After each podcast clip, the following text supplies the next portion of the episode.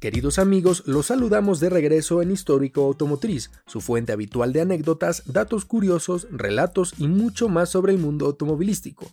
Los saluda Juan Carlos Meucci, piloto de Histórico Automotriz para el circuito del día de hoy, que más que un circuito son nubes, pues nuestro protagonista es conocido por la comodidad de su andar, pero no nos adelantemos. Hoy tenemos para ustedes el último programa de nuestra segunda temporada. Antes que nada les queremos agradecer a quienes nos han acompañado desde la primera y también a los que recientemente nos escuchan. Vendrán cosas muy interesantes para la tercera. Este episodio, como algunos de ustedes ya saben, es fuente de su interés y de una democracia participativa y es que ustedes eligieron a nuestro sujeto de estudio del día de hoy.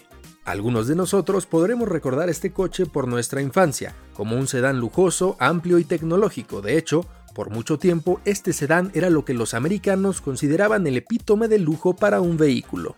Eso sí, habría que ser una persona importante para estar en los asientos traseros del modelo, aunque claro, también había quienes preferían manejarlo. Ciertamente, este producto tenía un aura de grandeza a su alrededor, además de también contar con grandes dimensiones que ocupaban un lugar físico y metafísico en las calles de donde transitaba. Ahora sí, ¿por quién votaron el Gran Marquis? Gran Marquis, sinónimo de lujo americano.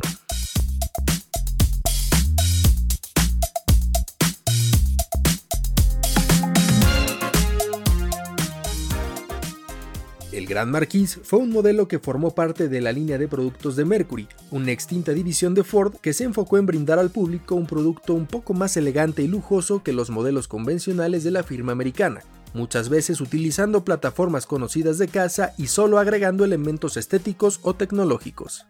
Este vehículo tuvo una larga historia que abarca varias décadas, ocupando muchos corazones y garajes.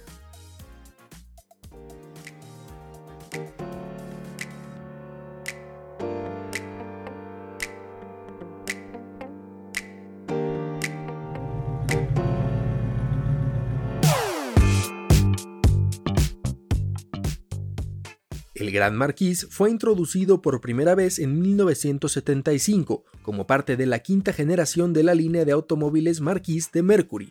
El nombre Marquis viene del francés marqués, que es un título nobiliario, es decir, que estamos frente a un coche digno para la nobleza.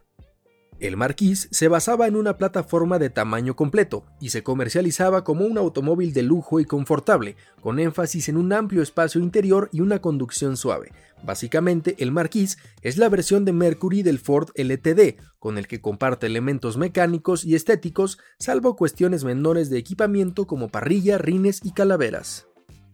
Cuando en 1979 Ford presenta la tercera generación del LTD basada en la plataforma Panther, Mercury hace lo propio con el Marquis y para darle un toque de separación lo nombró Gran Marquis. Así es como oficialmente aparece la primera generación de este modelo.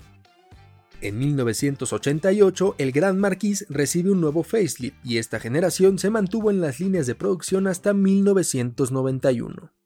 Dependiendo de la versión, las motorizaciones podían ser un par de 8 cilindros Windsor. El menos potente de ellos era un 302 que al inicio ofrecía 130 caballos de fuerza, para al final de su producción alcanzar los 155.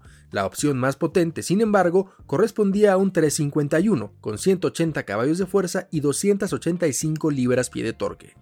Es verdad, para ser un 8 cilindros enorme no suenan a mucho esas potencias, sin embargo, debemos recordar que para la época eran prácticas estándar y más importante aún, no eran autos deportivos, sino capaces de transportarte de la manera más cómoda, suave y silenciosa.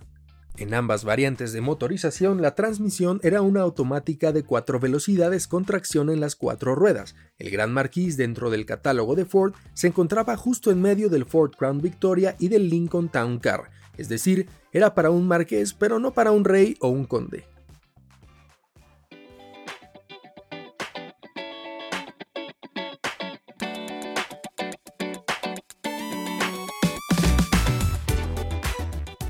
En 1992 recibió una nueva generación que aunque conservaba la plataforma evolucionó en todos los sentidos. A partir de ahora el motor base era el entonces novísimo V8 modular de 4.6 litros, mismo que fue utilizado en un sinfín de configuraciones dentro de Ford, incluyendo SUVs, patrullas y taxis por ejemplo.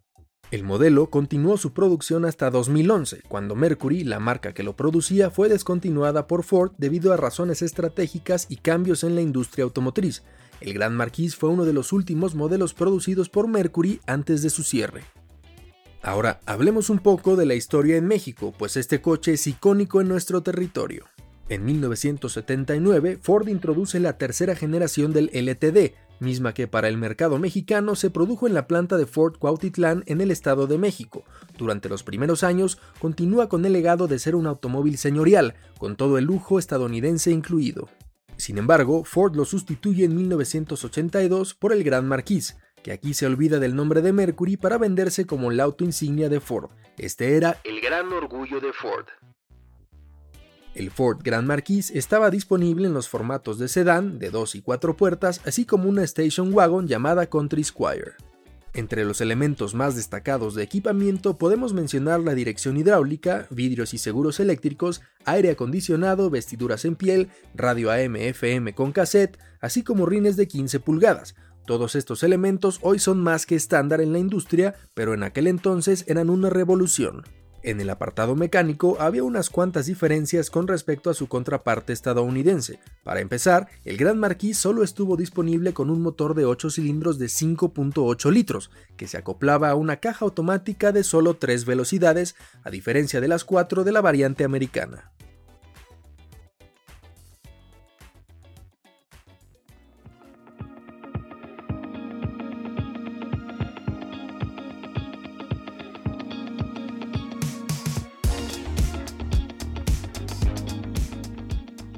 Ford decía que este motor producía 182 caballos de fuerza, pero la realidad se quedaba en los 163. En este caso sí podría considerarse poco para mover las 2 toneladas de este gigante. La vida comercial del Gran Marquis fue realmente corta, ya que debido a un decreto que prohibía los motores de 8 cilindros, solo estuvo disponible hasta 1984 en su primera generación. Sin embargo, solo esos dos años que estuvo oficialmente a la venta en México bastaron para que se convirtiera en una leyenda entrañable y símbolo de lujo que ha perdurado a través de los años. Incluso se ha convertido en parte de nuestra identidad. En realidad, el Gran Marquis es todo un suceso de la cultura popular mexicana pues ha sido mencionado en canciones, ha sido estrella de grupos musicales como el del Marquís Negro e incluso estrella en películas, como por ejemplo Amores Perros.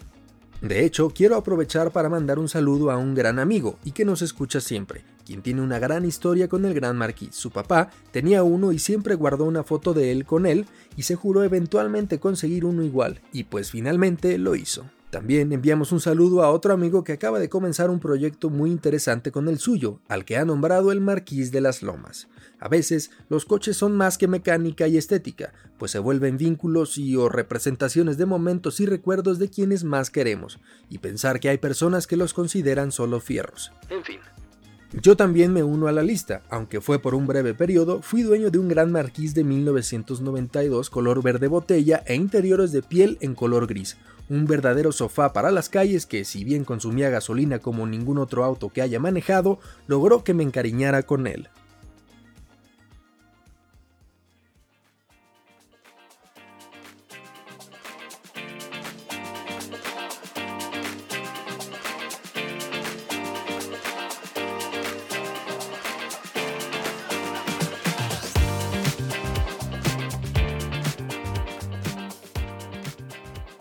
¿Alguien tiene una historia similar con el Gran Marquis u otro auto? Compártanosla a través de nuestras redes sociales. Quizás protagonicen un episodio del programa. Nos escucharemos en la próxima temporada. Nuevamente les agradecemos y les prometemos regresar más rápido de lo que nos podrán extrañar. No olviden seguirnos en Instagram y TikTok para enterarse de todas las novedades del podcast, datos curiosos e incluso segmentos animados y clips de lo que acaban de escuchar. Hasta la próxima.